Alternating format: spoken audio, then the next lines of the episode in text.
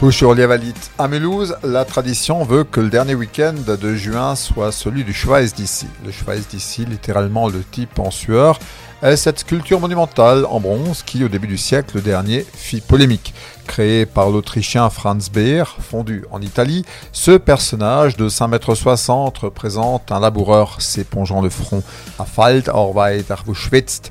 Quand Schweiß d'ici fut posé place de la Réunion, à l'époque, il tournait le dos soit au temple, soit à l'hôtel de ville, et présentait ainsi son fessier dévêtu, un tableau insoutenable. Alors, pour cacher ce postérieur que les braves Mulhousiens ne sauraient avoir vu, on le déplaça au Tivoli et Tivoli Court dans le Bareberg. Ainsi, le Schweiß d'ici était en partie caché par la végétation.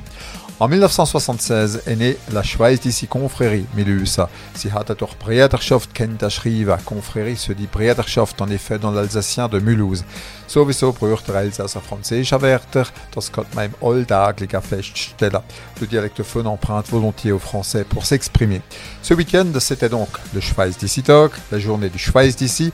Là encore, on devrait dire Schweiß d'ici Tag, comme la manifestation se déroule samedi et dimanche. En tout cas, le parc Salvatore a retrouvé ses confrères et l'ambiance alsacienne habituelle après deux années sans et un report en 2019.